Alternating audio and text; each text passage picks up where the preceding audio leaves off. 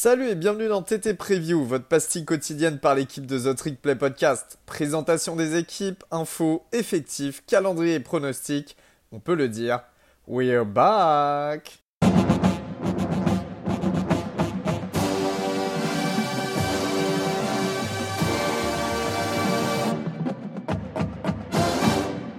Bonjour à tous, bonjour à tous, bienvenue dans votre nouvel épisode The Trick Play Preview. Aujourd'hui, direction Los Angeles. Non, pas pour le programme que vous pensez, pour l'autre, UCLA.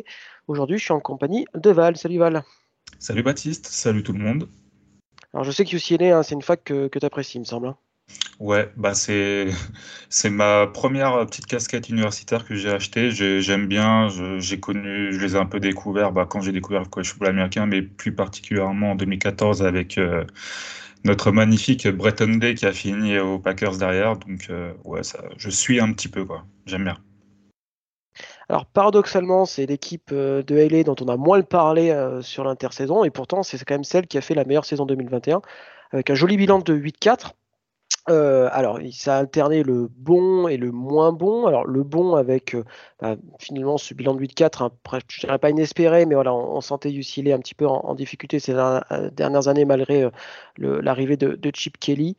donc une saison 2021 très très correcte, on va dire, avec voilà des, belles victoires notamment contre bah, USC dans le match de rivalité, contre California, contre contre Colorado, contre Washington, mais aussi des défaites qui font un petit peu plus tâche, euh, notamment contre Fresno State dans, une, dans un match très, très serré, probablement peut-être le match de l'année hein, pour UCLA, une défaite contre Oregon, une défaite contre Utah. Voilà, un bilan correct, on va dire, au vu, de, la saison, avec notamment ben, mené par un quarterback d'ITR dont on va revenir un petit peu plus tard, voilà, qui a fait un peu euh, euh, le beau temps, en fait, on va dire, du côté de, de Westwood. Donc voilà, donc des fondations, il me semble, pourquoi pas solides pour cette année. Euh, mais pas mal de, pas mal de transferts, hein, du, du, des départs du côté des transferts et quelques arrivées, mais pas tant que ça au final, hein, Valentin, c'est ça hein. Ouais, il y a eu quelques petites arrivées sur des postes clés, mais honnêtement, en vue du, nombre de transferts euh, du euh, côté départ, ça fait un petit peu peur. Donc on va, on va essayer de voir ça après quand on va détailler les, les, postes, mais c'est pas extraordinaire, on va dire, cette intersaison pour UCLA. Je te propose de commencer par l'attaque, Val, euh, avec probablement la star de cette équipe, euh, Dorian euh, Thompson Robinson. Oh, attends. J'ai eu un. J'ai eu un brain fart, oui, c'est ça, Dorian Thompson. Désolé, Gus, il va devoir. Il Je te propose de démarrer avec l'attaque et probablement le joueur star des, des Bruins en la personne de Dorian Thompson Robinson, le quarterback. Ouais, bah, qui revient pour sa saison super senior. Euh, donc, il sera QB titulaire. Hein. Lui qui avait enfin sorti une, saison correctement bonne. Allez, on va dire bonne quand même, parce que c'est un ratio, je crois, de 20 TD pour 5 inter. Euh, lui qui était un, un, énorme prospect et qui avait été assez décevant. Donc, il revient pour sa saison super senior. Et vous allez voir, euh, quand on va présenter le reste de l'attaque, moi, je ne comprends pas tellement pourquoi il revient. Et la seule seule réponse que j'ai, on a parlé un petit peu juste avant avec, avec Baptiste, c'est que bah, le mec, euh, juste il kiffe la vie universitaire et il veut utiliser cette saison euh, Covid, là, cette saison en plus pour euh, kiffer un an de plus, continuer à faire ses, ses petits vlogs là sur YouTube. Je, je vois que ça. Parce que c'est vrai que, comme tu dis, bah, côté receveur, c'est quand même. ça va être compliqué, on dirait. Bah ouais, déjà, tu as la perte de Kai Phillips, hein. excellent slot, excellent receveur, peut-être le meilleur receveur euh, de, de UCLA. Mais ils ont perdu Chescota, leur deuxième meilleur receveur. Je parle bien du poste parce que c'était Greg Dulcich, le deuxième meilleur euh, catcheur de ballon. Donc euh, Chescota qui est parti à Oregon, si je dis pas de bêtises. Et il avait seulement 18 catchs la saison passée. Donc sur une saison entière, vous voyez que c'est vraiment pas beaucoup. Donc on se retrouve euh, avec, avec Cam Brown, pardon, comme meilleur receveur de l'effectif qui a catché 17 de ses 24 ballons la saison passée. Donc c'est un petit peu juste. On a le retour aussi euh, bah, du running back hybride receveur Casimir Allen. Ça c'est plutôt pas mal. À voir comment il va être utilisé, mais je pense que ça va être une pièce maîtresse de cette attaque. Et puis, bah, enfin, euh, Baptiste, peut-être une bonne nouvelle, ou presque pour dit tiers, c'est Jack Bobo, le transfert de Duke, qui sera là pour apporter un petit peu d'expérience après une bonne saison avec les Blue Devils, donc euh, Duke. il nous avait sorti une saison à presque 800 yards. Après, j'ai une petite fun fact ou pas trop sur Bobo, c'est qu'il a marqué que 3 TD en 4 saisons. Donc c'est quasiment enfin, ridicule, quoi. Il fait avancer les chaînes, mais il marque pas trop, quoi. On peut, ça. On peut dire ça comme ça. en plus, il me semble qu'il était euh, troisième équipe de la de la CC l'année dernière, donc c'est quand même euh, quelqu'un avec, comme tu dis, qui va apporter pas mal, euh, pas mal d'expérience. Un autre transfert, non, aussi, il me semble plutôt intéressant. Enfin, à voir ce que ça va donner, quoi. Ouais, c'est Titus Mokiao qui, qui, qui, vient de UCF, ancien 4 étoiles de la classe 2021. Et c'est un ancien 18e meilleur athlète du pays. Donc, il avait fait une petite saison freshman à une centaine de réceptions, je crois, si je dis pas de bêtises. Donc, à voir, c'est quand même assez intéressant. Et je pense qu'il va trouver une place de numéro 2, numéro 3 assez rapidement dans cet effectif qui est quand même assez faible, dans cette escouade de receveurs assez faible. Euh, côté Tiden, il y a eu la perte hein, de Greg Dulkich, hein, t'en parlais tout à l'heure. Euh, après, il y a une belle classe de 2022, je crois, au, niveau de la, du recrutement. Hein. Exactement. Et pourquoi on parle de la classe 2022 bah Parce qu'il n'y a personne, en fait. Il n'y a, vraiment personne. Donc, on a Pedersen qui était euh, top 8 Tiden et Ryan top 13. Donc, il devrait être dans la rotation de Michael Ezeki, seul Tiden de l'effectif avec un petit peu d'expérience. Donc, euh, à voir comment, comment, comment le système offensif va se mettre en place, mais avec aussi peu de bons receveurs sur le terrain. Peut-être qu'on va, on va peut-être avoir un petit peu plus, euh, bah, potentiellement un Pedersen ou un Ryan euh, sur le terrain, s'ils peuvent apporter sur, euh, sur l'attaque à la passe. Est-ce que tu penses pas du coup que le salut pourrait passer par peut-être le meilleur joueur du côté des Bruins, c'est Zach Charbonnet, parce que bah, il n'est pas si mauvais que ça quand même à la réception quoi. Écoute, il, il se démerde, mais le problème, c'est qu'on va partir sur une attaque unidimensionnelle. Euh, donc euh, déjà qui va énormément courir en vue de l'effectif euh, de, receveur. Si en plus on lui fait, on, lui passe la balle, enfin déjà on risque de le péter. ça, ça va être une de nos questions sur la fin de l'épisode. le problème c'est qu'il est un petit peu tout seul. Donc on peut ramener le running back hybride receveur Casimir Allen qui lui devrait réceptionner un peu plus de ballons, comme il le faisait euh, la saison passée, et puis qui en plus pourra apporter en special team. Donc je pense que Zach Charbonnet devrait plutôt se contenir sur, un, sur son rôle de running back pur, même si c'est vrai qu'il a des qualités euh, pour la réception. Mais on devrait vraiment voir Casimir dans ce rôle-là et Keegan Jones en tant que numéro 2, puisque Britton Brown, l'ancien numéro 2 de cette escouade de running back, est parti en NFL. Ça marche un petit mot sur euh, la ligne offensive ou bon, ça n'a pas l'air d'être la, la panacée. Hein, Écoute, non, hein, perte de Sean Ryan euh, aux Packers, Alec Anderson en non-drafted free agent, il me semble. Et puis, bah, tu n'as pas de noms qui ressortent. Hein, tu as pas mal de redshirt junior, de redshirt sophomore euh, qui seront possiblement sur le terrain, excepté le super senior Marazzo, qui était le centre, et Duke Clemens, le guard senior, qui est pas trop mauvais, mais c'est c'est rien de fou et même dans le futur, tu te dis que bah il y a possiblement pas un qui va euh, finir drafté ou quelque chose comme ça. Donc c'est vraiment pas du très très haut niveau et c'est assez inquiétant bah, pour une attaque qui aura besoin d'une bonne online pour faire courir Charbonnet ou protéger euh, DTR qui, qui va avoir besoin de temps pour lancer à ses receveurs avec qui il n'a pas une énorme connexion. Et assez paradoxalement, on n'en avait pas trop parlé, mais l'offensive line de, l'année dernière était plutôt bonne et je pense que c'était aussi, ça explique les très bonnes saisons de, de et de, Zach Charbonnet. Donc attention, hein, s'il y a une perte de qualité au niveau de l'OL, que, l'attaque se retrouve pas un peu, un peu dans la panade parce que, parce que on sait que les équilibres hein, entre une bonne attaque et une, attaque plus compliquée, bah, c'est souvent euh, euh, l'offensive line. Et là, voilà, c'est pas parce que l'année dernière ça fonctionne du côté des Bruins que ça sera le cas cette année. On a fait un, topo rapide, enfin un topo, un topo en tout cas général de, l'attaque. On passe à la défense avec quand même un gros changement. Hein. c'est le départ du défensif coordinateur Jerry Azinaro, bah, qui, a, bah, qui, a, arrêté sa carrière, qui a démissionné. Bah, il avait quasiment 70 ans, hein, si je ne dis pas de bêtises. Et c'est euh, Bill McCorven qui prend sa place. Un petit mot sur Bill McCorven, euh, Val? Euh, J'ai vu qu'il a été coach de linebacker ces dernières années en NFL, mais rien de plus. Donc c'est possiblement son premier taf en tant que cordeau défensif. Donc euh, tout nouveau, il va falloir qu'il s'adapte assez vite euh, dans cette défense de Miami qui aura grand besoin d'un cordeau défensif de qualité vu euh, bah, le, peu de talent qu'il aura sur, dans cette défense. Parce que je pense qu'on est, on est d'accord là-dessus, il y a énormément de pertes et le staff va, d'après ce que j'avais lu à droite à gauche, il s'espère quand même qu'il y ait des stars qui émergent parce que ça a l'air, sur le papier, c'est un peu pauvre. quoi. Hein. Bah, c'est exactement ça. Quand tu regardes déjà sur la D-line, bah, tu as la perte de Otito Ogbonia pour la défense, mais tu as une perte de 4 edge, de quelques D-line, donc je vais pas tous les citer, mais c'était des anciens quand même 4 étoiles, des trucs comme ça. Donc, euh, qui on a fait venir pour, euh, pour compenser ça? On a fait euh, venir Gary Smith de Third sur l'intérieur de la D-line en provenance de Duke. On a l'arrivée des deux frères Murphy en provenance de North Texas, qui sont deux edge. Alors, moi, je les aime beaucoup. Je trouve que c'était deux joueurs à suivre un peu dans le portail des transferts parce qu'ils ont très bien produit à eux deux. Ils sont à 16 sacs la saison passée, donc c'est assez intéressant.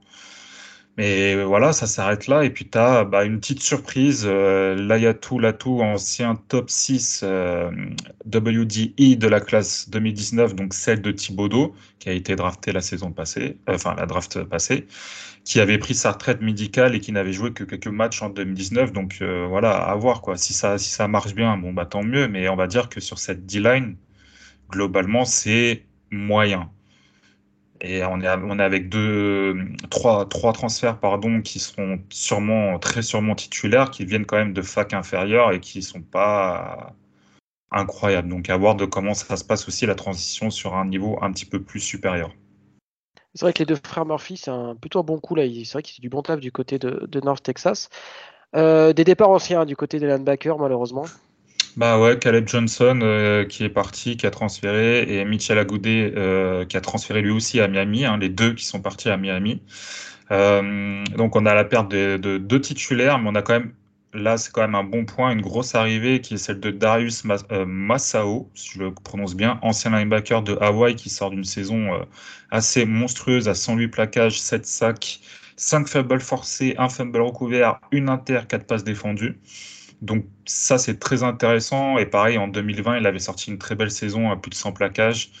Donc c'est vraiment une, très belle arrivée. Mais pareil, hein, Hawaii, donc il va falloir quand même avoir une petite, une petite transition sur le, sur le niveau supérieur. Et malheureusement, bah, il sera un petit peu tout seul puisque j'ai n'ai pas d'autres noms à vous donner. C'est pareil, ce sera du, du sophomore, du, du freshman. Donc euh, donc c'est l'inconnu un petit peu, on va dire. Ouais, c'est ce que je disais un peu avant. Il faut qu'il y ait des noms qui, en tout cas des, joueurs qui progressent et qui, fassent leur place dans l'effectif parce que sinon ça va être, compliqué. Même euh, constat du côté des DB, des pertes et euh, pas forcément de, grosses, on va dire de grosses certitudes. Hein, c'est ça. Hein. Exactement. Bah déjà sur les DB, sur les safety, on a la perte de Quentin Lake. Donc même si c'était pas le plus intelligent sur le terrain, c'était quand même un titulaire. Tu as le meilleur plaqueur, Quentin Knight, euh, qui, qui n'est plus là. Donc en vrai, la seule vraie bonne nouvelle dans ce backfield, c'est le retour du super senior euh, Stéphane Blaylock, qui sera bah, un petit peu suppléé par Martel Irby, qui a eu un petit peu de temps de jeu la saison dernière, mais derrière, bah, c'est de l'inconnu, donc on ne sait pas trop comment ça se passait. Au poste de cornerback, bah, c'est exactement la même chose. Euh, ce sont soit des joueurs sans expérience, comme euh, par exemple DJ Warnell, Josh Humphrey ou Devin Kirkwood, mais qui ont du talent et qui n'ont quasiment pas vu le terrain. Et le, vraiment, le seul transfert intéressant pour le poste de cornerback, c'est euh, le transfert de Wyoming Azizi Hearn, qui sera sur sa saison super senior, qui, est, donc, qui a de l'expérience, mais qui est vraiment pas incroyable. Je, de mémoire, quand j'avais regardé sa, fiche de stats, c'était même, il n'avait même pas eu une interception en carrière. Donc, euh, ça va être quand même très compliqué ce, ce backfield pour, pour les Bruins. Voilà pour un, point de vue un peu général sur l'attaque et la défense des Bruins. Du coup, Val, la question qu'on peut se poser, c'est si Charbonnet se pète, est-ce que la saison du CLA, elle n'est pas euh, flinguée euh, tout simplement ah bah, je, te, dis clairement, oui, pour moi, si Charbonnet se pète, c'est fini. c'est un peu une bête à, une tête parce que tu peux même pas rajouter 10 tiers puisqu'on sait que c'est un très bon athlète 10 tiers mais hum, si tu n'as pas un minimum de menaces sur les squads euh, de receveurs, donc s'ils si, n'arrivent pas à se démarquer assez vite dans la saison, les équipes défensives en face, elles vont faire un, ben, full run stop quasiment. Donc ils vont mettre le paquet sur euh, possiblement les jambes de, de mais surtout sur, euh, sur Charbonnet. Donc il va falloir être très intelligent sur, pour Chip Kelly, dans, on va voir ça sur le, sur le calendrier, mais que dès l'entame de la saison, on essaye de donner un maximum de connexion entre tiers et ses receveurs. Et pourquoi pas, ben, on essaye d'utiliser au maximum et de, pour brouiller les cartes bah, Allen. Parce que sinon, si Charbonnet se pète, bah, c'est fini. Quoi. Enfin, c'est pas comme en NFL où tu peux te trouver un autre running back. Euh, on parle quand même de college football, donc possiblement tu as, des running backs. Mais là, on, passe, on parle de Charbonnet, un des top prospects running back pour la prochaine draft. Donc si tu perds, bah, c'est pas, ouf. Donc je sais pas ce que toi, ce que tu en penses. Ah non, non, c'est pas, pas dingue. Alors il y a, quelques, il y, a quelques, on va dire, quelques signes euh, encourageants. Il y a, du changement de staff, notamment au niveau des, des, coachs défensifs. Donc à voir ce que ça va donner. Euh, UCLA recrute quand même correctement. Mais le problème aussi, je pense Val était d'accord avec moi, c'est l'espèce d'apathie générale autour du programme. On a l'impression qu'il se passe rien, le Rose Bowl il est vide. Euh, et, pas de bol pour eux, USC commence. Enfin, est-ce que USC va redevenir USC Ça, c'est une autre question. Mais USC refait parler de lui. Moi, je me demande si UCLA va, va voilà, va, va pas rester euh, ad vitam aeternam comme ces programmes moyens à tout jamais. Alors que bon, il y a tout pour réussir. Ils sont dans le, voilà, ils sont dans le, dans le sud de la Californie, un, un, un, c'est quand même un, vivier, de... un, vivier de recrutement euh, voilà, complètement exceptionnel. Tu joues dans un plus, gros stade du pays, mais ce stade, il est même pas sur le campus. Tu es à Los Angeles, où les gens ont peut-être autre chose à foutre que regarder du football américain. Enfin voilà, c'est compliqué. Enfin, je sais pas ce que tu en penses, toi, de tout ça, de la, situation du UCLA.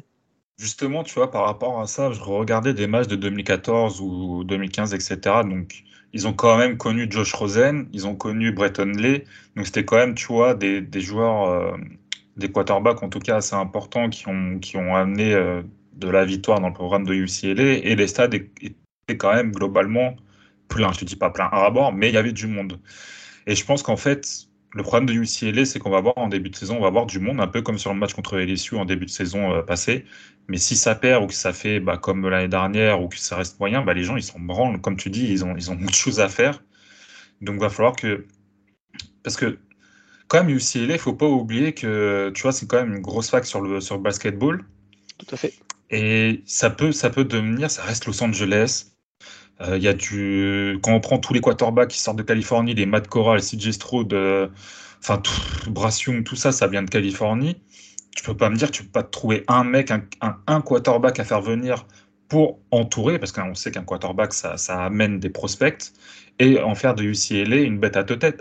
une bête à deux têtes.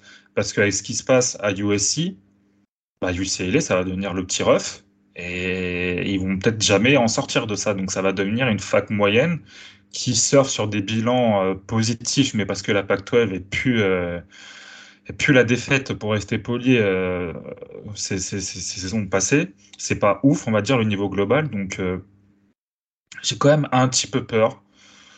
À voir comment ça se passe avec la Nile en Californie, etc. Je suis pas trop au courant de ce, de ce côté-là de, des États-Unis mais il va falloir faire quelque chose quand même euh, et assez rapidement au niveau du, du, directeur athlétique de UCLA parce que euh, bah, on peut s'enfoncer très vite. Mais heureusement, dans le college football aussi, on peut sortir la tête de, de, de l'eau très vite. Donc, euh, mais bon, pas. Ça va, vite d'un, ça va vite d'un côté comme de l'autre. On, tu parlais de il va falloir gagner et gagner rapidement. Alors ça tombe bien, le calendrier est quand même plutôt cool euh, sur les on va dire les cinq premiers matchs. Il y a Bowling Green, Alabama State et sauf euh, Alabama en match euh, hors conférence. Et après il y a la réception, il y a la réception, enfin pardon, le déplacement de Colorado, Colorado et la réception de Washington. C'est quand même on est d'accord, cinq matchs gagnables ça. Bah écoute, euh, normalement oui. Hein. Déjà, tu prends les trois premiers matchs à la maison contre des équipes inférieures qui, en plus, bah, sauf Alabama, ils ont perdu quand même plein de jours à la draft dernière. Logiquement, déjà, tu pars sur un 3-0. Donc, Ditier, il peut se faire ses petites connexions avec ses receveurs, etc. Le défense, euh, cordeau défensif, il peut faire son taf, se mettre en place. Après, bah, Washington, euh, le problème, c'est qu'on ne sait pas trop comment ça va se passer. Si ça part comme la saison passée, bah, ils peuvent gagner. Colorado, c'est pareil, c'est une inconnue, mais euh, normalement, ça, ça, devrait gagner. C'est En fait, ils vont profiter un peu, pour moi, comme la saison passée, d'équipes euh, qui sont en, reconstruction ou qui sont bah, un peu dans le dur et ils vont pouvoir sauver un petit peu leur calendrier bah, de cette manière-là. quoi. Je suis tout à fait d'accord avec toi. Moi, je vois une victoire après, donc il y a euh, jouer une victoire contre Stanford, peut-être Arizona. Je, je, joue un bilan de 6-6 moi à la fin de la saison, tu vois, un truc. Euh, il y a peut-être Californie à la fin. Je, je voilà. 6-6, ça me semble bien pour les pour les pour les pour les Bruins. Ils gagneront un match qu'ils ne doivent pas gagner parce que c'est la Pac-12 et ils perdront un match qu'ils ne doivent pas perdre parce que parce mm. que c'est la Pac-12 aussi, je pense. Moi je suis parti sur 5-7, mais un 6-6, euh, ça, ça s'envisage. Euh, clairement, il y a les deux Arizona qui seront intéressants à suivre, qui pourront déterminer un bilan positif ou négatif ou, euh, neutre. Mais ouais, je pense, et honnêtement, je pense pas que je vais suivre de fou UCLA la saison prochaine. Eh ben ça marche. Merci Val pour, ce, petit spot sur, sur UCLA. voilà, une fac qui est toujours toujours sympa à suivre avec des, beaux uniformes. Voilà, ça fait partie aussi des, voilà, des, des, facs un peu importantes. Alors tu as dit, tu vas parler de basket, hein, c'est vrai que c'est peut-être le, le, le, plus bleu des, des, des Blue Blood, hein, UCLA en basket, mais c'est vrai que c'est aussi une fac qui a sorti pas mal de bons joueurs dernièrement en, collège football. Euh, donc voilà, donc euh, on, va suivre tout ça de très près dans une saison qui risque quand même d'être un petit peu un petit peu compliquée pour les Bruins. Merci Val, bisous à tout le monde et puis à la prochaine. Salut.